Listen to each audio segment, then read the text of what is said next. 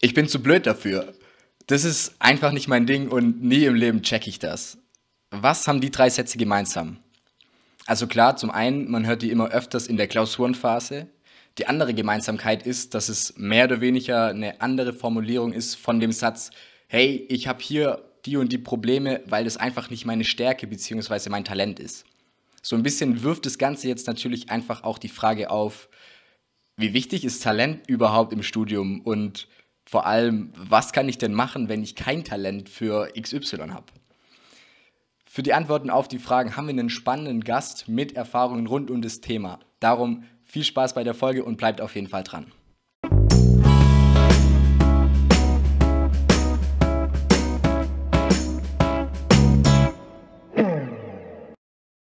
Herzlich willkommen bei Tipps auf Augenhöhe, der Podcast, in dem du die Tipps für die Zeit in der Uni bekommst, die wir uns gewünscht haben. Jetzt wie versprochen, wir sind nicht alleine, sondern wir sind hier mit dem David von YouTube. David, an der Stelle schon mal vielen Dank und hallo und herzlich willkommen. Ja, hallo, schön, dass ihr mich hier habt. ja, voll gerne. David, jetzt natürlich die erste Frage, die wir an dich haben, ist, wie sah eigentlich so dein Studium bezogen auf das ganze Thema Talent aus und ähm, wie sind eigentlich so deine Noten gewesen? Boah, das ist eine gute Frage. Also notentechnisch ähm, da rede ich tatsächlich nicht so gerne darüber, nicht weil ich nicht gut bin oder nicht weil ich ja darüber nicht gerne sprechen würde, aber oftmals werde ich dann auf meine Noten reduziert und das gefällt mir nicht so. Also das erzähle ich sehr gerne erst im dritten oder vierten Satz. Aber ja, um das mal vorweg zu sagen, damit die Hörer auch merken, dass da schon ein bisschen Substanz ist. Äh, ich habe äh, mit 1,1 meinen Bachelor jetzt abgeschlossen an der Uni Mannheim bin äh, Betriebswirt, das heißt, ich habe Betriebswirtschaftslehre im, äh, im Bachelor an der Uni Mannheim studiert. Und ja, ähm, so viel zu meinen Noten. Also läuft einigermaßen gut, würde ich sagen. Und äh, ähm, ja, genau. Was war nochmal die Eingangsfrage? Also Thema Fleiß. Yes, genau. Also einigermaßen ist natürlich ähm, absolut bescheiden. 1,1 Schnitt ist ja mehr wie mehr wie überdurchschnittlich gut. Also ich kenne keinen, der einen 1,1 Schnitt hat. Die andere Frage war, wie das ganze Thema Fleiß und Talent, was für eine Rolle hat es so in deinem Studium gespielt? Ja, das, das ist eine sehr spannende Frage. Die habe ich mir tatsächlich auch selber einige Male gestellt und ich muss sagen, ich bin ein großer Verfechter der Theorie, dass Fleiß auf jeden Fall Talent schlägt. Insbesondere dann, wenn sich Talent eben ausruht. Ähm, das heißt für mich, also beziehungsweise auch für euch Zuhörer dann, dass äh, egal welches Notenziel ihr euch setzt, am Ende des Tages kommt es wirklich drauf an, wie viel Arbeit steckt ihr rein und ähm, davon bin ich auch fest überzeugt.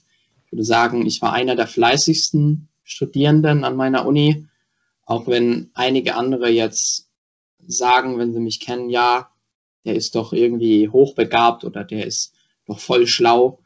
Aber all das Wissen und all die ganzen Fertigkeiten, die man eben für sehr gute Noten benötigt, meiner Meinung nach, die kann man sich eben durch Fleiß aneignen. Und das Thema Fleiß hat im Studium bei mir wirklich ein sehr großes Thema gespielt, weil es sind ja nicht nur Noten, die man während des Studiums sich erarbeitet, sondern auch noch viele weitere Kompetenzen. Nicht nur die akademischen Kompetenzen, sondern um das Studium herum gibt es ja einige Dinge, die man sich halt mit Fleiß erarbeiten kann.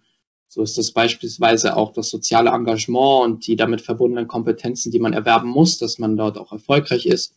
Und beispielsweise eine Hochschulgruppe führt, wenn man da der Vorstand ist, also der Hauptverantwortlicher für die ganze Organisation. Und ähm, notentechnisch spielt Fleiß natürlich eine riesige Rolle, auch aus äh, wissenschaftlicher Sicht. Also klar, schlaue Menschen haben es einfacher, sehr gute Noten zu schreiben, aber es ist evident, dass wenn man in jungen Jahren schon anfängt, Gas zu geben in der Schule, dass man es deutlich einfacher hat. Später, schlaue Leute geben natürlich von Natur aus deutlich mehr Gas am Anfang, weil es ihnen einfach leichter, leicht, leichter ähm, fällt in jungen Jahren. Aber wenn man jetzt mal meine Vergangenheit anschaut, ich war in der Realschule. Das heißt, äh, ich war nicht mal auf dem Gymnasium, äh, als ich dann in die fünfte Klasse kam. Ich war in Baden-Württemberg. Das unser Schulsystem ist so, du hast vier Jahre Grundschule und dann musst du halt entscheiden, ob du auf eine Hauptschule gehst. Mittlerweile ist es die Werkrealschule ähm, oder auf die Realschule oder halt aufs Gimmi. Und ich bin halt auf eine Realschule, weil ich halt keine Lust hatte, mich zu stressen. Und ich war halt in der fünften, sechsten Klasse ein Dreierschüler und habe dann irgendwann mal verstanden, dass äh, gute Noten Spaß machen Und ähm, es hat dann wirklich Monate oder sogar Jahre gedauert, bis ich mich von diesem Dreierschüler auf ein sehr gutes Niveau hochgearbeitet habe. Und ähm, als ich dann im Abitur angelangt bin und mein 1,0 Abi dann auch geschafft habe mit sehr, sehr viel Aufwand, ähm, habe ich natürlich auch einiges an Vorwissen mit auf die Unibank gebracht und da konnte ich auch entsprechend deutlich besser abliefern oder einfacher abliefern als meine Kommilitonen, die dann halt beispielsweise Defizite aus Mathe, Englisch, weil unser Studium ist so 50 Prozent auf Englisch, mitgebracht haben und diese Defizite erstmal ausgleichen mussten, damit die auf einem ähnlichen Niveau sind wie ich. Und insgesamt bin ich der festen Überzeugung, dass Fleiß eine ganz große Rolle spielt. Okay, das hört sich ja schon mal nach einer sehr guten und auch ausführlichen ähm, Erklärung an. David, jetzt vielleicht noch eine Frage für mich. Du hast gesagt, ähm, bei dir, du findest, dass Fleiß wichtiger ist als Talent. Wenn ich das jetzt auf meine Studienzeit runterbreche und ich so überlege, teilweise habe ich, je nachdem, wie lang die oder wie schwer die Klausuren waren, da auch wirklich irgendwelche, ja, vier Wochen oder so drauf gelernt. Was war denn für dich so die fleißigste Prüfung in deinem Studiengang? Oder wo du am, wie viel Zeit hast du durchschnittlich in die Klausurvorbereitung gesteckt? Oh, wow. Also, wenn ich das jetzt erzähle, dann denken die Leute, der hat ja gar kein Leben mehr. Aber tatsächlich bin ich ein großer Befürworter von dem verteilten Lernen. Das heißt, lieber früher anfangen und dafür weniger machen und dann gut abliefern, als sich dann Stress zu machen in den letzten zwei Wochen oder so. Ne? Und ja, also am, im ersten Semester habe ich natürlich weniger gemacht als später, beziehungsweise später angefangen mit Lernen. Ähm, und sagen wir jetzt mal für die schwierigste Prüfung, das war Mikroökonomik, das äh, ist nicht nur also intellektuell recht anspruchsvoll, sondern auch von der Stoffmenge ist es recht viel. Da habe ich sieben Wochen vor der Klausur angefangen und ähm, in dieser Zeit habe ich natürlich für mehrere Prüfungen gelernt. Und ähm, ja, wir gehen jetzt mal von zehn Stunden effektiver Lernzeit pro Tag aus, aber für alle Module. Also das waren dann insgesamt 30 ECTS, die ich da abgeliefert habe. Also ein normales Semester. Das, was du gerade gesagt hast, finde ich super wichtig. Also du hast ja gesagt, du hast das Ganze nicht an einem, also du hast nicht dieses ganze Bulimie-Lernen gemacht, sondern verteilt über einen Zeitraum gelernt. Und was dahinter steckt, ist ja so dieses fleißig sein ist nicht unbedingt immer so ein Sprint, wie man es wie es die meisten machen, in der Klausurenphase, sondern fleißig sein kann auch heißen, jeden Tag eine halbe Stunde machen, was nicht so viel Aufwand ist und was jetzt nicht ähm, so per se als fleißig betrachtet wird. Aber wenn man das Ganze über einen langen Zeitraum macht, kommt es eben zu einem richtig fleißigen Ergebnis. Ist auf jeden Fall schon mal ein richtig wichtiger Punkt. Die Frage, die ich jetzt an dich habe, ich muss sagen, so fleißig wie du bin ich sehr wahrscheinlich nicht. Also auch wenn man meine Noten anschaut, gibt es bei uns eindeutig Unterschiede. Ähm, darum ist meine Frage an dich, wie wird man fleißig und vor allem, wie bleibt man fleißig eigentlich? Oh, das ist echt eine ziemlich, ziemlich krasse Frage, würde ich jetzt mal so formulieren, weil die schon sehr, ja, sehr fundamental ist, glaube ich. Also ich denke mal, Fleiß erfordert vor allem auf der einen Seite Motivation und auf der anderen Seite System. System heißt Gewohnheiten, Routinen, dass man sich möglichst viel Arbeit abnimmt. Und zwar vor allem die Arbeit zu entscheiden, weil am Ende des Tages scheitert es halt meistens an Entscheidungen, ob man jetzt fleißig ist oder nicht. Das hört sich jetzt so komisch an, ne? aber wenn ich jetzt zum Beispiel, wenn ich das jetzt meine, dann meine ich beispielsweise, ob ich jetzt am Morgen erstmal eine halbe Stunde auf Instagram bin oder direkt mit dem Lernen anfange nach dem Badbesuch das ist ja eine Entscheidung. Und wenn man Routine entwickelt und wenn man Systeme entwickelt, dann nimmt man sich ganz viel Entscheidungsarbeit ab. Und so entwickelt man, also wenn man die richtigen Systeme entwickelt, dann kann man automatisch fleißig sein. Und auf der anderen Seite braucht man immer, wenn man fleißig sein möchte, beziehungsweise wenn man eine Entscheidung treffen möchte, ja auch irgendwie Motivator. Irgendwie muss ja diese Entscheidung auch getroffen werden. Und je größer dies, diese Motivation ist, je größer man das Warum ähm, hinter diesem Vorhaben, wofür man fleißig sein muss, ähm, sich ähm, aufgebaut hat, je größer man sich dieses Warum auch stellt und auch beantworten kann, desto einfacher fällt es einem, fleißig zu sein. Bei mir sind das wirklich sehr fundamentale Überlegungen. Also ich denke sehr, sehr langfristig und alles, was ich mache, hat eigentlich einen Sinn. Und deswegen fällt es mir eigentlich sehr, sehr einfach, fleißig zu sein, weil alles, was ich aktuell zum Beispiel auch mache, ähm, fügt sich ein in ein riesiges, großes Warum. Also warum möchte ich überhaupt leben? Ja, also ich weiß ganz genau, was mein Lebenssinn ist, den ich mir selber zugeschrieben habe. Und weil sich halt jede Entscheidung dort einfügt, fällt es mir auch ganz einfach, diese Entscheidung zu treffen. Und deswegen kann ich zum Beispiel entscheiden, dass ich um 7 Uhr aufstehe, eine halbe Stunde im Bad bin und dann erstmal stundenlang fleißig bin. Ähm, und diese zwei Komponenten sind meiner Meinung nach super wichtig. Auf der einen Seite die richtigen Systeme, das heißt so Routinen, Gewohnheiten entwickeln, dass man zum Beispiel immer, wenn man Student ist, in die Bibliothek geht ab einer gewissen Uhrzeit, dass man dort ein paar Stunden isst, dass man eine Kaffeepause macht, dass man nach der Kaffeepause das und das macht, dass man wirklich Systeme entwickelt, um sich möglichst diese Entscheidungen abzunehmen und auf der anderen Seite sich wirklich, fragen, sich wirklich fragt, warum? Warum tue ich mir das an? Das heißt, ich sag mal, du gehst da so vor, einmal du beantwortest so die große und ganze Frage, als Beispiel jetzt, warum studiere ich eigentlich BWL? Warum studiere ich Maschinenbau? Ähm, und du brichst es dann sozusagen, sag ich mal, so dieses Ziel wirklich auf die Tagesebene herunter, wo du dann sagst, okay, um das Ziel zu erreichen, muss ich heute als Beispiel jetzt 50 Seiten von dem Skript ähm, zusammenfassen und auch verstehen, um mich eben dementsprechend vorzubereiten, dass ich auch einfach in meinem Zeitplan bin. Und ich finde, das ist auch einfach ein sehr großes Stichwort, was man, glaube ich, auch während dem Studium sehr gut lernt, dass man so diese Selbstdisziplin ein Stück weit erlernen muss und auch so die Selbstorganisation. Das heißt, ähm, es gibt niemand mehr, der ähm, irgendwie einen Lernplan gibt oder schreibt, sondern man muss wirklich schauen, dass man sich da an der eigenen Nase packt. Jetzt weiß ich gar nicht. Ähm, wie, vielleicht ist das eine etwas deichte Frage, aber ich meine, bei, bei, dem, bei BWL geht ja der Notenspiegel nicht von 1,0 bis 2,0, oder? Ähm, das heißt, es gibt auch schlechte Noten.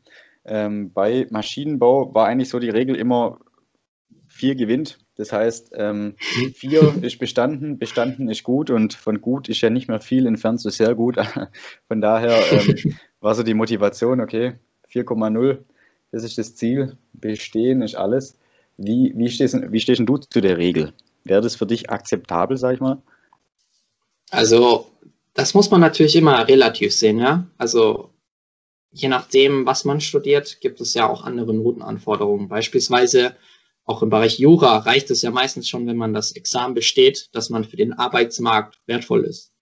Aber als BWLer hat man einfach eine gewisse Anforderung, um dann später auch wirklich was mit diesem Abschluss zu machen. Und es ist ja auch deutlich schwieriger in Maschinenbau, in Informatik, in Mathematik, in Physik eine Prüfung überhaupt zu bestehen, als das jetzt beispielsweise bei uns Betriebswirten der Fall ist.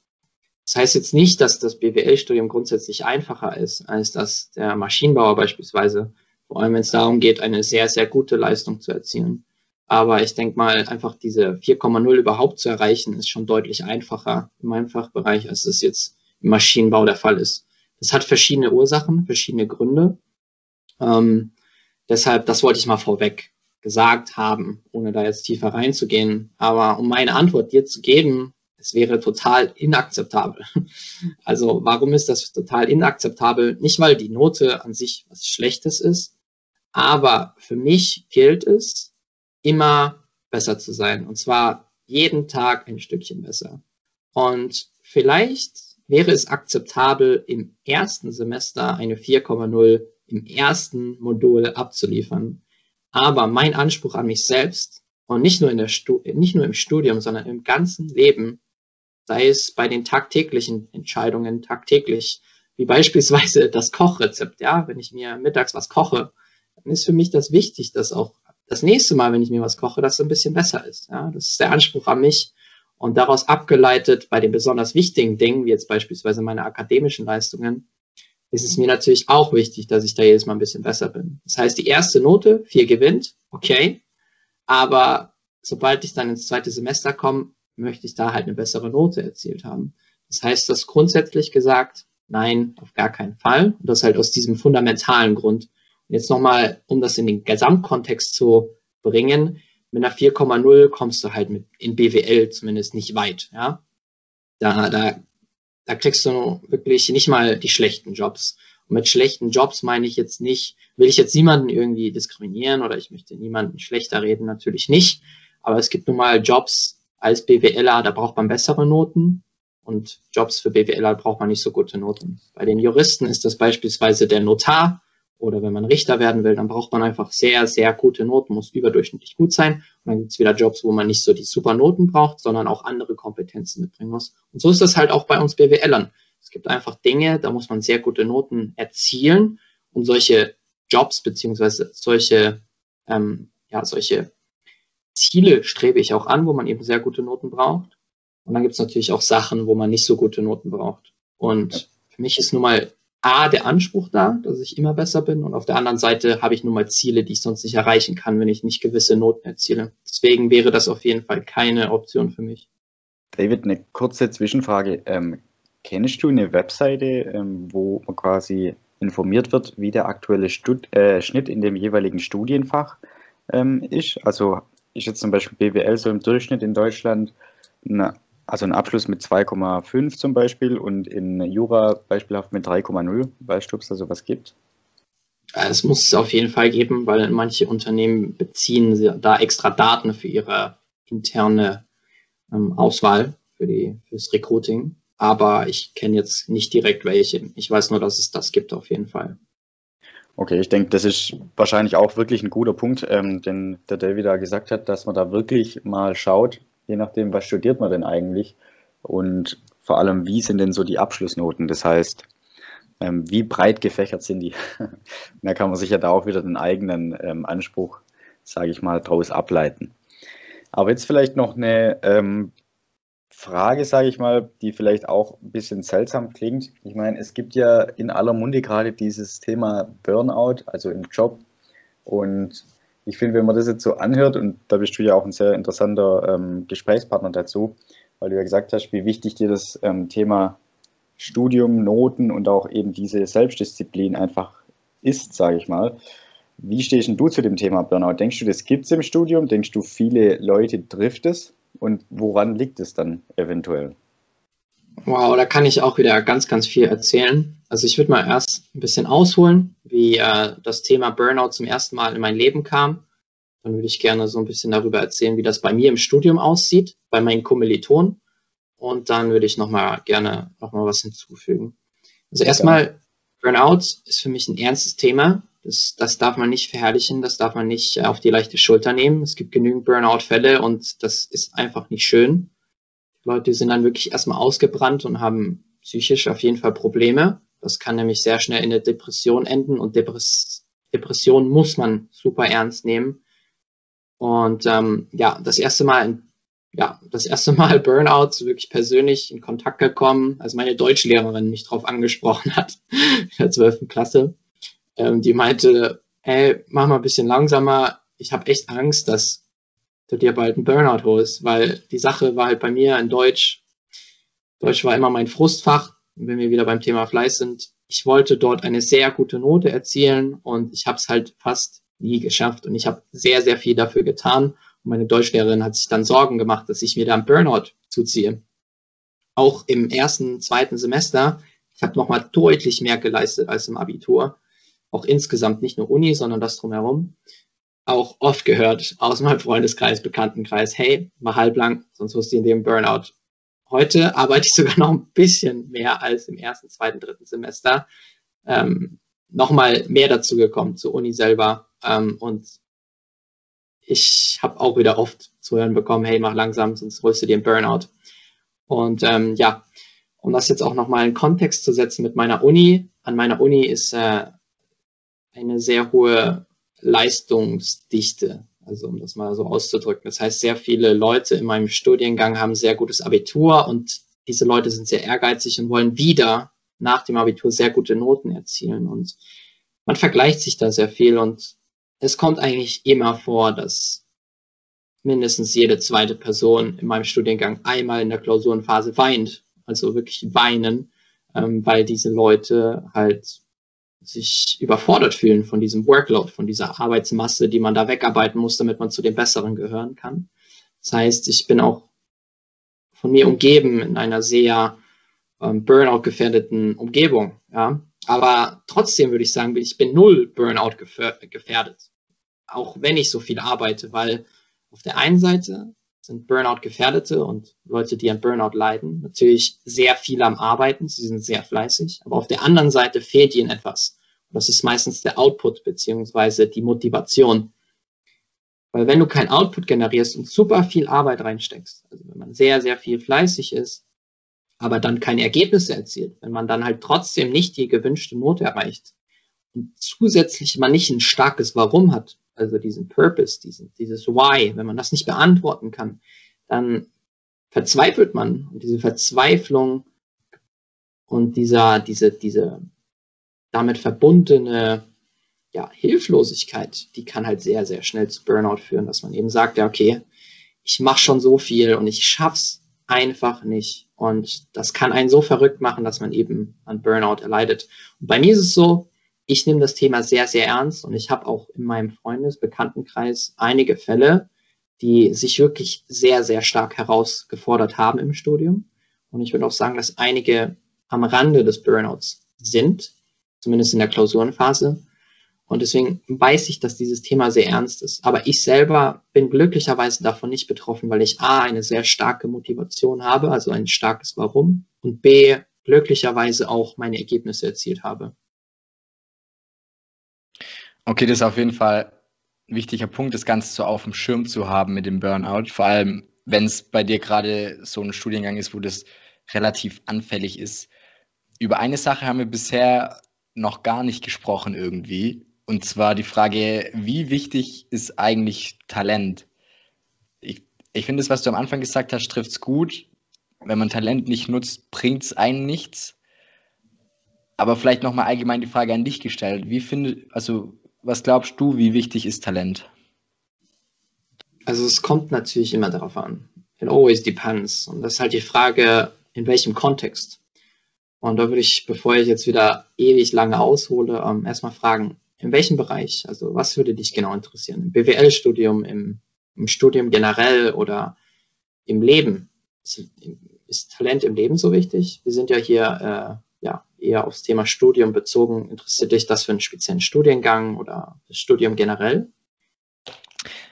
Ich glaube, jeder in seinem Studiengang hat so ein paar Fächer, die ihm leichter fallen und ein paar Fächer, die ihm schwerer fallen, wo man dann, ja, jetzt mal salopp gesagt sagen kann, ich habe kein Talent. Darum lass uns doch mal bei den, also bei einzelnen Fächern in seinem Studiengang bleiben. Mhm. Okay, sehr spannend. Ähm, also bei mir zum Beispiel in BWL ist es so, da gibt es eher qualitative Fächer. Das heißt, man muss ja viel auswendig lernen. Und dann gibt es eher quantitative Fächer, da muss man viel rechnen bzw. Modelle verstehen. Da geht es eher um das Verstehen von Konzepten, also so ein Verständnis lernen. Und ähm, es gibt natürlich Leute, da zähle ich mich auf jeden Fall nicht dazu. Die können viel einfacher auswendig lernen. Das heißt, die können sich hunderte von PowerPoint-Folien in ihren Kopf reinpressen, also ganze Bücher innerhalb von Wochen in ihren Kopf reinsaugen und den dann den Inhalt dieser Bücher eins zu eins dann in der Klausur ausspucken. Und dann gibt es halt Leute, die haben es einfacher mit Konzepten, die haben es einfacher mit dem Rechnen. Und ähm, natürlich spielt Talent in jeglicher Art und Weise eine Rolle, ob es jetzt im Sport ist oder auch soziale Kompetenzen ist. Da gibt es ja auch Leute, die haben Talent dafür. Und so ist es halt auch im Studium, dass Talent natürlich eine gewisse Rolle spielt. Und ich bin jetzt kein Psychologe, also ich bin jetzt nicht, ich habe jetzt nicht die, die Weisheit, die, die, die Erfahrung und ähm, vor allem die Expertise, um das jetzt wirklich genau zu evaluieren, also wie wichtig Talent ist. Aber aus dem Bauch hinaus und auf Basis der bisherigen Erfahrungen, gerade als Dreierschüler in der Realschule, kann ich sagen, dass Talent wirklich eine viel zu überschätzte Rolle spielt. Was viel, viel wichtiger ist aus meiner Sicht, ist vor allem Kontinuität. Das heißt, regelmäßig, kontinuierlich an der Sache dranbleiben. Das ist viel, viel wichtiger als Talent. Das heißt, klar, wenn du im Studium beginnst und du kriegst eine 3 oder eine 4,0, 4 gewinnt, ja, dann ist es so viel wichtiger, dass du dranbleibst an der Sache und dich kontinuierlich verbesserst, deine Verständnislücken schließt, dass du die richtige Lerntechnik für dich herausfindest, als Talent mitzubringen, weil selbst wenn du mit einer 4,0 startest und jemand anderes mit der 2,0. Wenn der 2,0er sich offen, der, wenn er sich nicht verbessert, wenn er sich nicht anpasst an das Studium, wenn er weiterhin nicht so viel gibt, obwohl er sehr gut gestartet ist, dann wird er sich verschlechtern, weil das Studium wird ja immer anspruchsvoller. Und der wird dann wahrscheinlich irgendwann mal mit einer 2,7 dastehen oder einer 3,0. Aber wenn du kontinuierlich an dir arbeitest als 4,0er Student, dann willst du auf jeden Fall dich verbessern. Und am Ende des Tages wirst du auch besser dastehen als der talentierte Studierende. Und deswegen bin ich auch der Auffassung, dass Talent am Ende des Tages keine Chance hat gegen Fleiß. Aber natürlich spielt Talent eine Rolle. Ich finde, es ist auch eine sehr ähm, bewegende Geschichte oder auch eine sehr motivierende Geschichte, wenn man das so verfolgt, sag ich mal, wie du dann wirklich so die Steps durchlaufen hast und dementsprechend jetzt auch wirklich dann sehr erfolgreich ähm, geworden bist, ist jetzt vielleicht das falsche Wort, aber sehr erfolgreich abgeschlossen hast. Also mit deinem, mit deinem, mit deinem Studienabschluss und auch, ähm, sage ich mal so, mit deinen ganzen Punkten, die du noch nebenher gemacht hast. Jetzt vielleicht noch eine letzte Frage von mir. Du hast ja im Vorgespräch gesagt, dass du fertig bist mit deinem Studium und jetzt demnächst auch anfängst mit einem Job oder mit einem Beruf. Jetzt meine Frage an dich. Fandest du denn das BWL, sage ich mal, jetzt, um auf das Thema Talent nochmal zurückzukommen, sozusagen der Studiengang war für dein Talent oder würdest du das nochmal studieren oder hast du jetzt in der Zwischenzeit herausgefunden, dass du doch lieber was anderes gemacht hättest? Oh, das ist eine sehr gute Frage. Also, um das nochmal ähm, zusammenzufassen, du würdest jetzt gerne von mir wissen, ob BWL wirklich das Studium war, was ich jetzt rückblickend nochmal so machen würde und mir auch geholfen hat, meine Talente wirklich ähm, einzusetzen. Ja? Genau, also, also, wenn du jetzt sozusagen den David von vor drei Jahren nochmal beraten könntest, was ja. du ihm empfiehlst. Also da würde ich ihm auf jeden Fall sagen, hey, mach das auf jeden Fall. Also dich wird das zwar richtig anscheißen, fachlich da ähm, viel zu lernen, worauf du gar keinen Bock hast, aber insgesamt war das doch eine echt großartige Sache, die ich da gelernt habe. Also klar, ich bin ein großer Kritiker des deutschen Unisystems. Ich habe in den USA ein Auslandssemester gemacht und ähm, die lernen vielleicht nicht so viel inhaltlich, aber die lernen doch deutlich mehr. Ähm, über das äh, Fachliche hinaus, vor allem das Wissen dann auch anzuwenden. Also ich bin großer Kritiker des deutschen Unisystems und das hat man natürlich nicht nur in BWL, sondern auch in anderen Unifächern in Deutschland.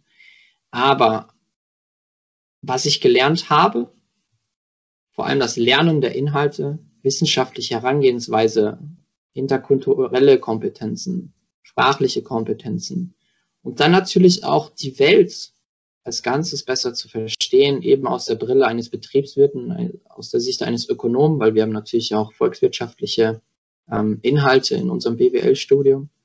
Das hilft mir schon ungemein weiter im täglichen Leben sogar. Also nicht nur beruflich, sondern auch im täglichen Leben. Und nicht nur fachlich habe ich einen unglaublichen Mehrwert generiert, sondern was halt auch bei meinem Studiengang so besonders ist, ist halt eben diese Internationalität und vor allem diese Zusammenstellung aus äh, den Leuten, die da zusammenkommen. Und das, das würde ich auf jeden Fall meinem früheren Ich auf jeden Fall auf den Weg geben, dass er das machen sollte. Was ich aber noch hinzufügen möchte, ist, ich bin ein unglaublich neugieriger Mensch. Ich liebe es, Dinge zu lernen mittlerweile, weil ich weiß, wenn ich was gelernt habe, kann ich darüber reden. Und wenn ich darüber reden kann, dann bin ich glücklich, weil ich ja mich austauschen kann mit Menschen und der Austausch, der bereitet mir einfach Freude.